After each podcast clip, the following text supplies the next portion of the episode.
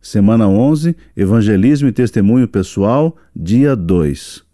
Compartilhando o meu testemunho. Devocional de hoje, Atos dos Apóstolos, capítulo 27.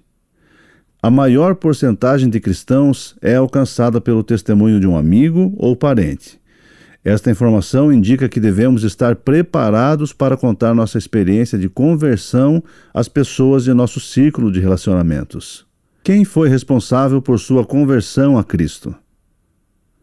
Seu testemunho pode tratar de duas áreas: eventos que levaram à sua conversão ou situações desde a sua conversão que têm lhe mostrado o amor e a proteção de Deus. Leia Atos 20 e também o 22. O testemunho de Paulo é um exemplo que pode ajudá-lo a escrever os eventos que levaram à sua conversão. Agora escreva seu testemunho pessoal, pensando em respostas a algumas perguntas que podem lhe auxiliar. Minha vida antes de tornar-me cristão era assim. Veja o que me fez concluir que precisava seguir a Jesus. Estes são os detalhes da minha conversão a Cristo. Para mim, ser cristão significa.